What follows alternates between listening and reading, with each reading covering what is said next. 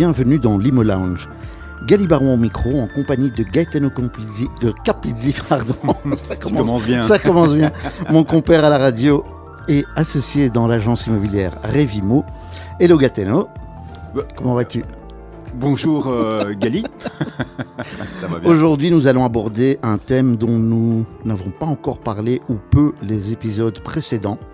Certains trouvent cela très utile et s'en servent avant un achat ou une vente.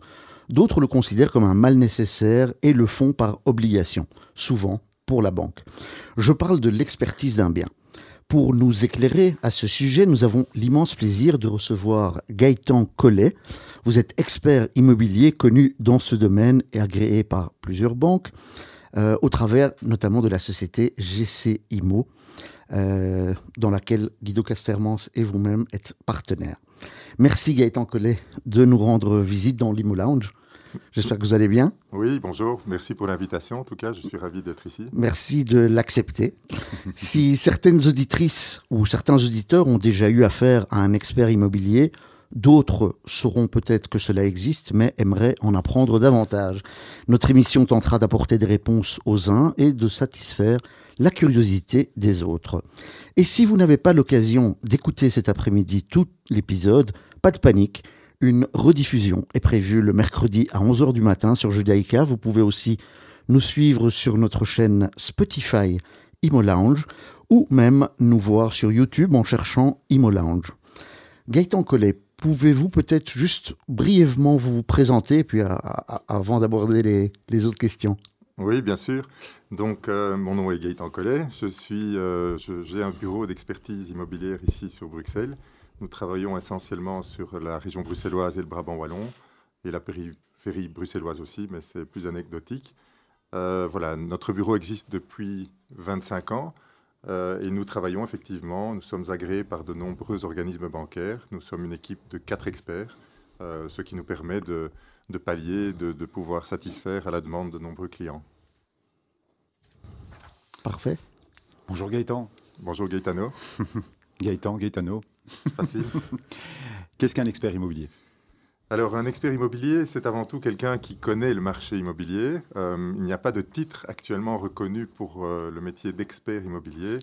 On a bien les géomètres qui existent, mais qui font euh, beaucoup de mesurage, etc. Donc, l'expert en tant que tel n'existe pas. Maintenant, donc, c'est une personne qui, à force de visiter, de comparer,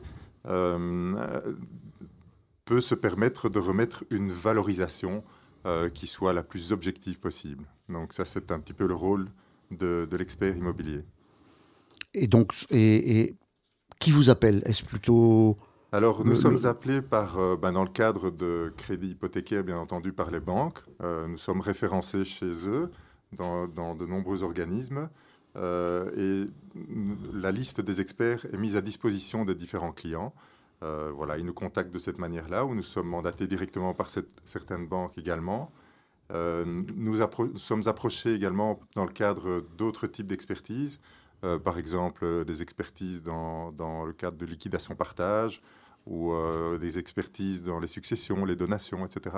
Mais ce sont des expertises qui sont un petit peu différentes, dans le sens où on a, on a moins besoin d'être rapide sur la balle comme dans le, le, le, courtage pour les banques, car là, il n'y a rien à faire. Les banquiers sont. Et euh, vous parlez de succession, de partage. Euh, c'est le notaire qui vous appelle, qui prend contact avec vous ou c'est un juge? À ce moment-là, si ce sont des liquidations et des partages, euh, ce sont les notaires qui prennent contact avec nous. on peut aussi être appelé, en tout cas personnellement, parce que je suis également expert judiciaire, par un juge dans le cadre d'une procédure devant le tribunal, effectivement. Et c'est une autre manière de fonctionner à ce moment-là? Alors oui, c'est tout à fait une autre manière. Une, euh, il y a toute une procédure qu'il faut respecter. Euh, ben, on a dû, j'ai dû euh, suivre quelques cours il y a quelques années d'expertise judiciaire justement pour pouvoir satisfaire, je dirais, à ce process.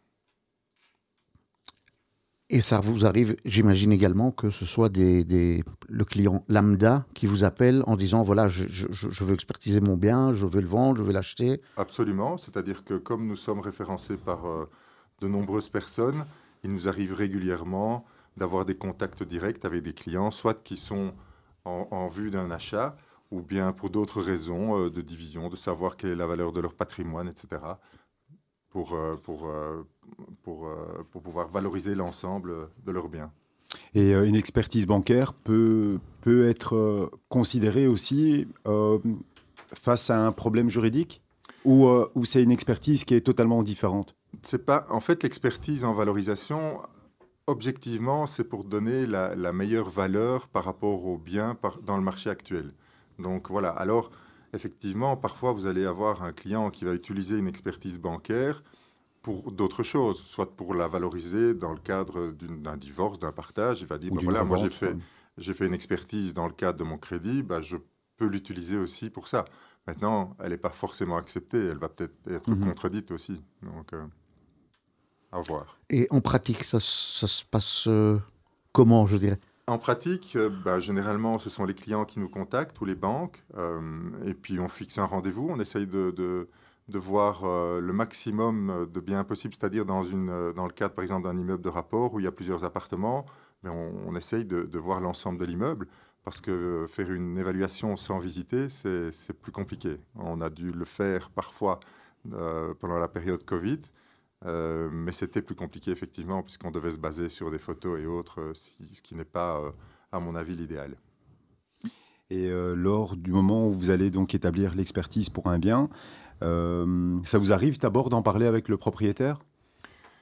Euh, si dans le cadre d'une demande de crédit, par exemple, on vient pour un acheteur et on part avec le propriétaire ou bien... Tout à fait. Oui, c'est-à-dire que le propriétaire est souvent sur place. Alors, euh, quand il est sur place, on discute un petit peu avec lui juste pour savoir, pour avoir les, données principales du bien. Euh, si le, client demandeur ne nous a pas apporté les, éléments, on essaye, bien entendu, d'avoir un, maximum de, données pour avoir l'ensemble, pouvoir voir l'ensemble du dossier avant de se prononcer. C'est important. Mhm. Parfait. Aussi bien les, les, éléments, je dirais plutôt, euh, je ne sais pas, ça va être quoi? Ça va être des plans, ça va être Alors on se le côté structurel, les renseignements urbanistiques, ça va, ça va être à quel niveau? on, va demander au propriétaire, ou en tout cas au demandeur, euh, de nous fournir les plans si possible. Si on n'a pas les plans, eh bien, on fera un mesurage sur place, un mesurage sommaire bien entendu, on ne va pas refaire des nouveaux plans. Euh, et puis on va demander effectivement tous les renseignements, que ce soit urbanistiques, pour voir si l'affectation est bien en ordre, euh, de voir euh, ben, par exemple les certificats PEB, de voir ce qu'il en est au niveau de l'isolation du bâtiment, euh, de voir s'il n'y a pas une infraction, de voir au niveau technique si tout semble être correct, que ce soit au niveau de l'électricité, la plomberie. Voilà, on est un petit peu à ce moment-là généraliste pour, dans le cadre de l'évaluation. Maintenant, s'il s'avère qu'on constate qu'il y a un problème plus important, on va le signaler, mais on n'est pas forcément à même de, donner la solution. Voilà, par exemple, si c'est un problème qu'on constate au niveau d'une chaudière, d'un chauffage, de l'électricité, on, conseillera à la personne de se diriger vers un professionnel euh, euh, comme un, électricien, un chauffagiste ou autre pour avoir un avis plus, précis. Et euh, vous parlez de PEB, est-ce qu'aujourd'hui vous êtes beaucoup plus sévère au niveau de l'estimation quand, par exemple, vous avez un mauvais PEB alors, c'est vrai que l'impact du PEB euh, commence à, être plus important.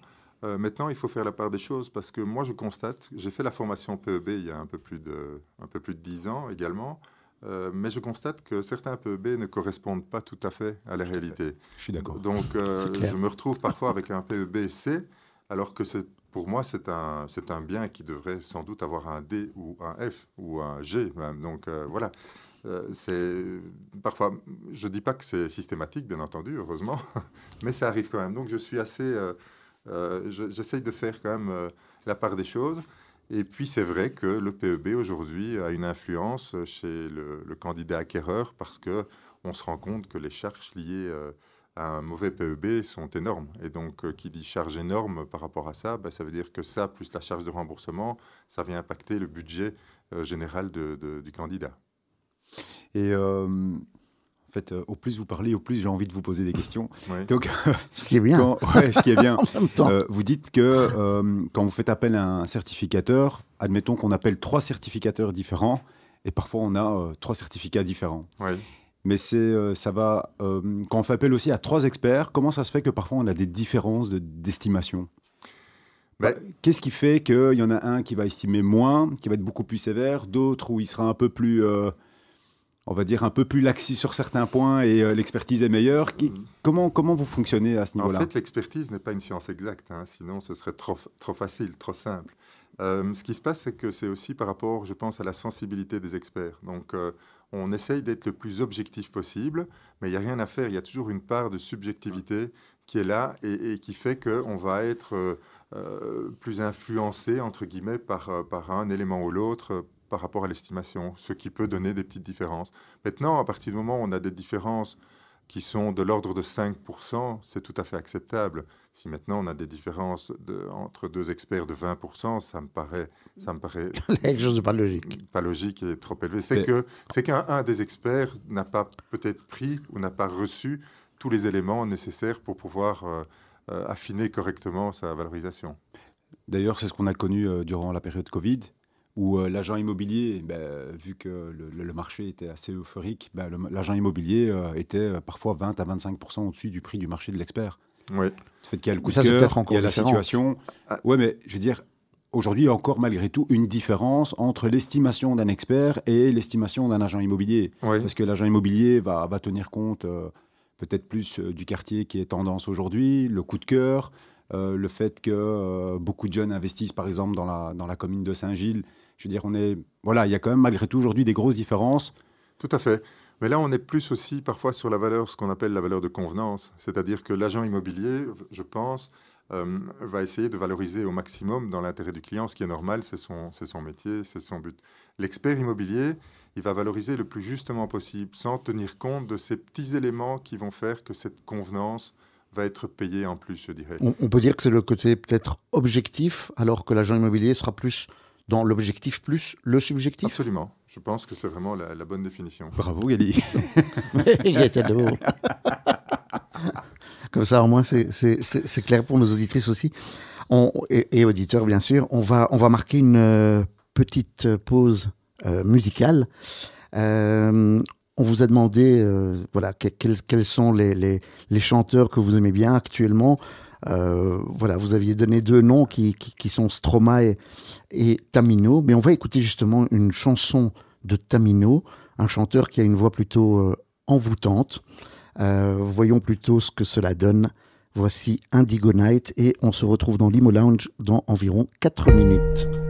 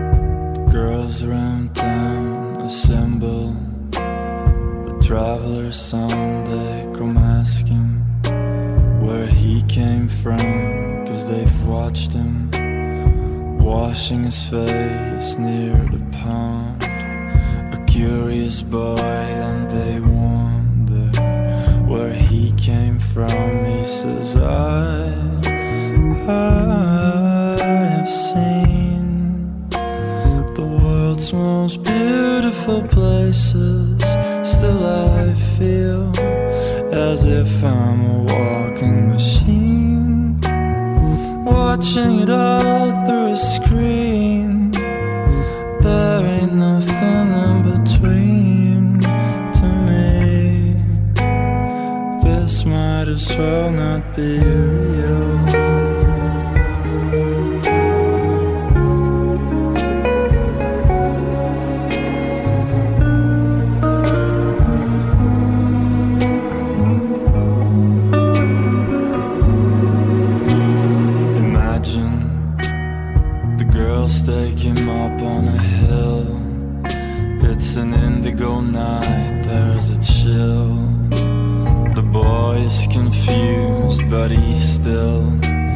they gather around him.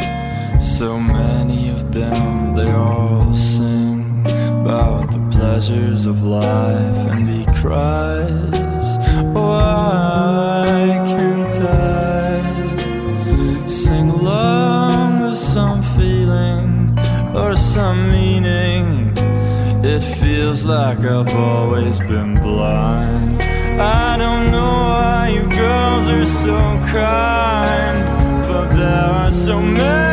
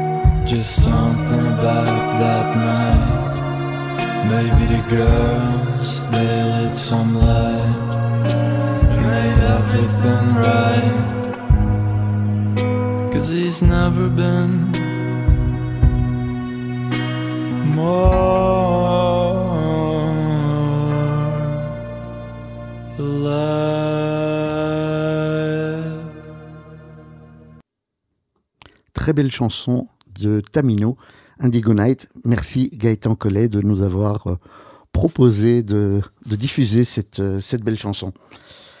On a, eu l'occasion d'aborder plusieurs, thèmes. Qu'est-ce qu'on pourrait poser comme, euh, comme prochaine question? Alors, qu'est-ce que, qu'est-ce que vous pensez d'immobilier aujourd'hui Comment vous sentez le marché? Ben, le marché euh, n'est pas mauvais, loin de là. Euh, on sent qu'il y a quand même un ralentissement pardon, euh, assez important par rapport à la, peut-être à l'offre et la demande. Enfin, les, gens se précipitent beaucoup moins qu'il y a quelques mois. pourquoi? Ben, Sans doute parce qu'il y a une hausse des taux qui est, qui est là et qui est quand même importante par rapport à ce qu'on a connu sur les dernières années.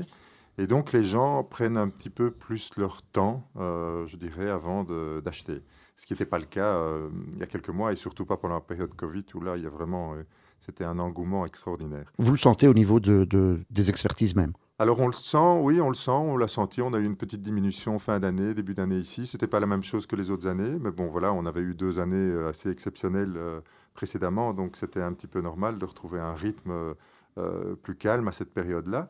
Et donc ce que je voulais dire, c'est qu'effectivement, il y a une petite euh, diminution de l'engouement, mais euh, les prix, pour moi, ne s'en ressentent pas aujourd'hui encore. Donc, c'est-à-dire que je pense qu'il y aura peut-être quelques corrections qui vont se faire sur des quartiers qui sont montés trop vite, trop fort, mais dans les bons quartiers, je n'ai pas l'impression que les prix vont, diminuer dans, les prochains mois.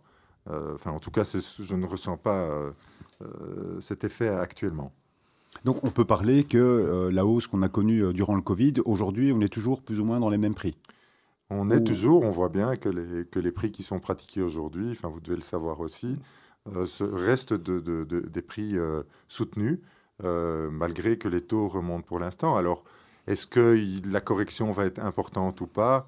Je n'en sais rien, mais je ne pense pas qu'on va revenir à des valeurs d'avant Covid euh, surtout euh, qu'on a aussi le, prix de la construction qui est occupé, de, qui est bien monté ces derniers mois, et que dès lors que pour rénover ou pour construire, bah, les, coûts sont nettement plus importants qu'avant. C'est ça. Et, et, comment vous faites, vous, pour, euh, pour être à jour par rapport au prix?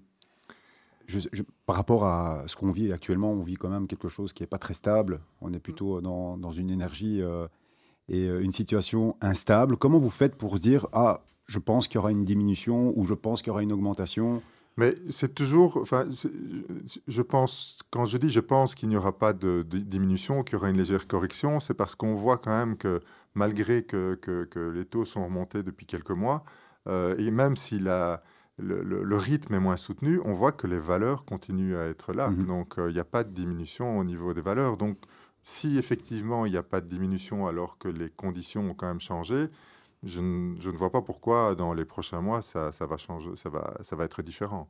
Euh, Lors d'une expertise, vous, vous allez donner plusieurs montants.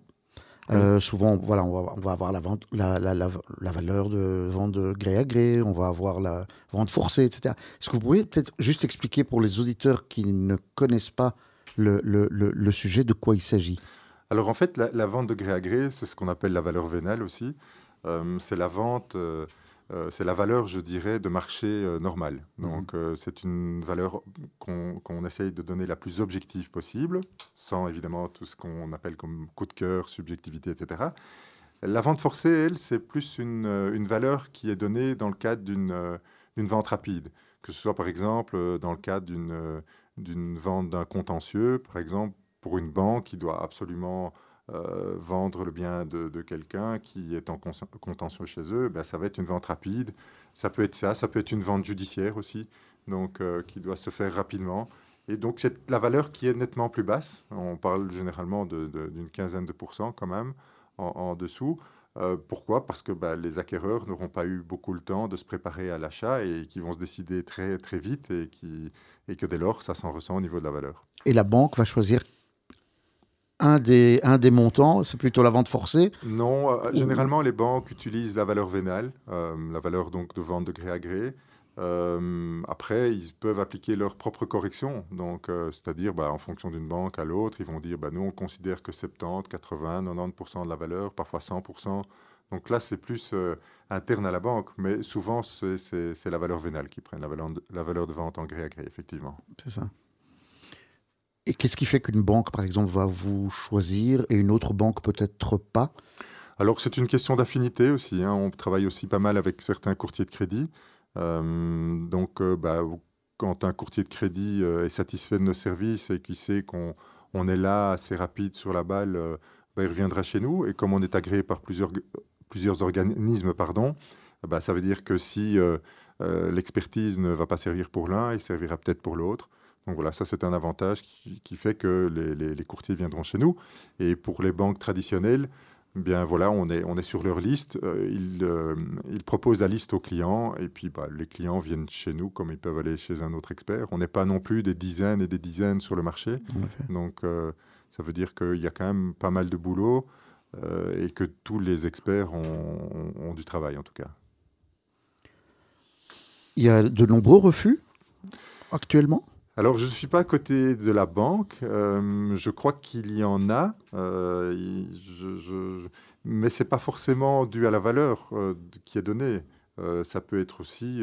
la faisabilité. oui, exactement. La, capacité de remboursement des clients, etc. Bon, il y a tout le dossier bancaire qui est derrière et, qui doit être satisfaisant pour la banque également. Et comment vous voyez votre métier À l'avenir? Oui, parce que bon, je, je, vois que dans plusieurs par exemple, les agents immobiliers, voilà, je vois qu'on doit se digitaliser de plus en plus, automatiser euh, beaucoup de choses. Est-ce que vous pensez que le métier d'expert, un jour, sera... Euh, Alors, il y a certaines banques qui automatisent déjà pas mal euh, les, valorisations qui sont données et toutes les données. donc, ils ont leur propre base de données pour pouvoir déjà établir une valeur d'un bien qui leur est proposé par un client. Donc, effectivement, je pense qu'il n'y a rien à faire. De plus en plus, on va aller vers, une digitalisation. Euh, euh, mais je pense aussi que qu'un bien n'est pas l'autre et que le fait de visiter un bien euh, avec l'expérience, avec l'œil, je dirais, de, de, l'expert, ça permet aussi de, de, voir toutes les petites choses que, qu'on ne peut pas retrouver dans, dans, une base de données. Donc, Tout à fait d'accord. Un même bien dans une même rue, par rapport à une orientation différente, par, rapport à, un étage différent, par rapport à un état différent. Il y a tellement d'éléments qui, entrent en ligne de compte que qu'on n'arrivera jamais, je pense, euh, à donner une, valorisation simplement sur base des données qu'on va rentrer dans, une, dans, un, dans un système.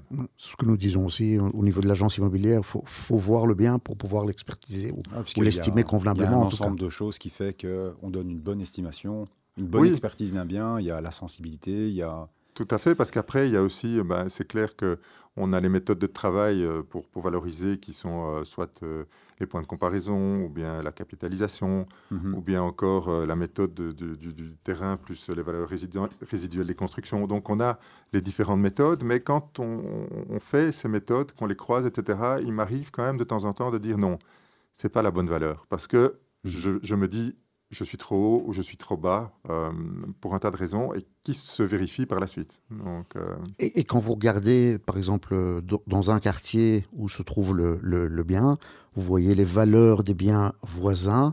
Est-ce que, bon, ça va certainement avoir euh, une influence? Est-ce que vous allez rechercher, par exemple, les prix des ventes réelles effectives? Vous allez regarder sur des, euh, je sais pas moi, les, prix de vente demandés vous, vous, faites, vous faites comment alors, on fait, on a la chance de, de, faire quand même, de réaliser beaucoup de dossiers chaque année. Donc on a notre propre base de données qui est assez importante aussi. Et puis c'est vrai que on, capte, je dirais, toutes les informations de tous les côtés, que ce soit par euh, les ventes qu'on constate. On regarde aussi euh, ce qui se passe sur, sur le marché, comme sur ImoWeb. On est en contact avec beaucoup de, de professionnels de l'immobilier comme, comme vous. Euh, donc voilà, on, essaye de recouper euh, les informations qu'on reçoit de, droite, de gauche pour pouvoir affiner le plus possible euh, une valorisation. Mhm. On a encore du temps, Gali? Peut-être une question avant la. Voilà, ben, une question. Je pense qu'on va lui poser la question au final. Oui, peut-être encore une, une, si tu veux, oui. Comme ça, on, peut, on pourra terminer en, en beauté. Mais moi, ma dernière petite question, c'est euh, de savoir si, euh, voilà, on parle d'augmentation de taux. Est-ce que vous pensez que l'augmentation euh, des taux d'intérêt pourrait avoir, dans les années à venir, un impact sur le prix d'achat? c'est sûr que l'augmentation des, taux d'intérêt impacte directement le portefeuille. Donc ça veut dire que pour une même capacité de remboursement, ben, l'emprunt sera différent pour l'acquéreur. Pour, pour donc, ça pourrait avoir effectivement une petite influence. Maintenant, on reste. Euh, c'est vrai que la hausse des taux est, importante par rapport à ce qu'on a connu, parce qu'on a été très longtemps à des, pourcentages très très très bas. Mais il y a, une quinzaine d'années, on était quand même à des taux d'intérêt de 7-8%, et le marché, à ce moment-là, se portait bien aussi. Euh, donc il s'est encore mieux porté, évidemment, quand les, taux sont, sont descendus. Mais, mais voilà, donc je pense que on, va devoir, tout le monde va devoir s'adapter à, ce type de taux et, que le marché va se faire par rapport à cela. Euh, est-ce que ça va avoir un impact vraiment négatif sur, euh, sur les valorisations? Peut-être le temps que tout ça se régularise, mais mhm. voilà, ce sera sans doute ce temps-là. Alors, on a une question habituelle euh, ici dans l'émission. Gaëtan Collet, dans un monde idéal, quel serait votre rêve immobilier ou un rêve personnel? Brièvement. En immobilier, euh, moi je pense que ce serait de, de, voir plus de construction euh, multigénérationnelle, on va dire ça comme ça, euh, des, des, des, bâtis où on retrouve à la fois des jeunes, des personnes âgées, mhm. des personnes moins valides, avec des espaces communs, pour que la convivialité soit au centre de l'immobilier. Magnifique. C'est sur cette note que l'on va commencer ça dans le BOE. terminer. Absolument. Merci Gaëtan Collet d'avoir passé ce moment avec les auditeurs de Radio Judaïka et avec nous. C'était un grand plaisir. Merci à vous. Merci à vous, chers auditrices et auditeurs, d'avoir été des nôtres dans l'Imo Lounge. Nous vous rappelons que vous pouvez suivre notre émission le mardi à 17h30 ou lors d'une rediffusion le mercredi matin à 11h ou encore sur le site internet de la radio et sur l'application de Radio Judaïka. Vous pouvez aussi nous réécouter en podcast sur notre chaîne Spotify Imo Lounge ou alors nous revoir en cherchant Imo Lounge sur YouTube. Merci Gaetano d'avoir été euh, une fois de plus à mes côtés. C'est toujours, toujours un plaisir. On se retrouve la semaine prochaine pour une, euh, un nouvel épisode de d'Imo Lounge. Merci et bonne semaine.